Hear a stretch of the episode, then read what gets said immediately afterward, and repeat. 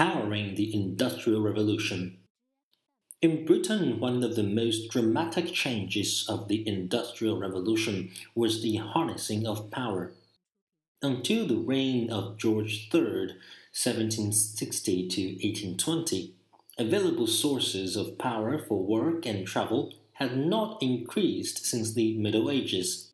There were three sources of power animal or human muscles, the wind, operating on sail or windmill, and running water. Only the last of these was suited at all to continuous operating of machines, and although water power abounded in Lancashire and Scotland, and ran grain mills as well as textile mills, it had one great disadvantage. Streams flowed where nature intended them to, and water driven factories had to be located on their banks whether or not the location was desirable for other reasons. Furthermore, even the most reliable water power varied with the seasons and disappeared in a drought. New age of machinery, in short, could not have been born without a source of both movable and constant power. The source had long been known but not exploited. Early in the 18th century, a pump had come into use in which expanding steam raised a piston and a cylinder. An atmospheric pressure brought it down again when the steam condensed inside the cylinder to form a vacuum. This atmospheric engine, invented by Thomas Savery and vastly improved by his partner Thomas Newcomen, embodied revolutionary principles. But it was so slow and wasteful of fuel that it could not be employed outside the coal mines for which it had been designed.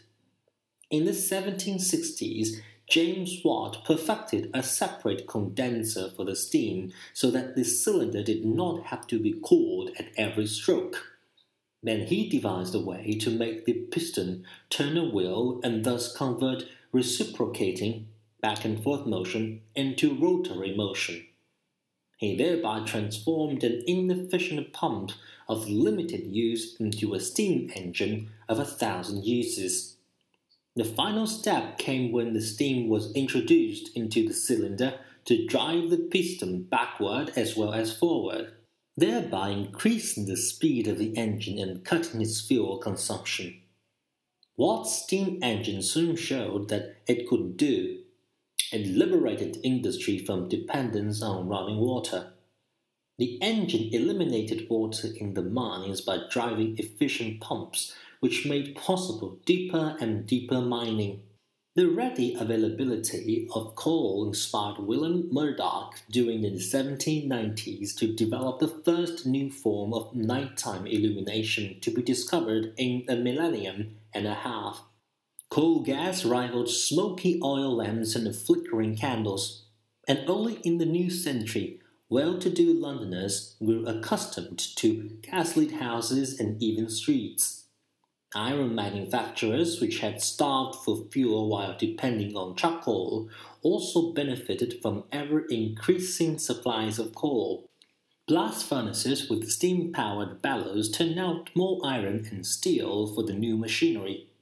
Steam became the motive force of the Industrial Revolution as coal and iron ore were the raw materials. By 1800, more than a thousand steam engines were in use in British Isles, and Britain retained a virtual monopoly on steam engine production until the 1830s.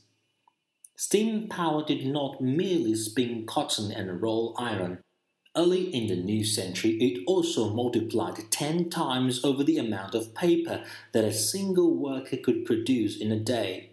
At the same time, operators of the first printing presses run by steam rather than by hand found it possible to produce a thousand pages in an hour rather than thirty.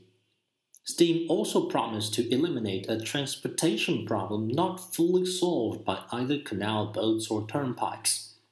Boats could carry heavy weights, but canals could not cross hilly terrain. Turnpikes could cross the hills, but roadbeds could not stand up under great weights. These problems needed still another solution and the ingredients for it lay close at hand. In some industrial regions, heavily laden wagons with flanged wheels are being hauled by horses along metal rails, and the stationary steam engine was puffing in the factory and mine. Another generation passed before inventors succeeded in combining these ingredients by putting the engine on wheels and the wheels on the rails so as to provide a machine to take the place of the horse. Thus, the railroad age sprang from what had already happened in the 18th century.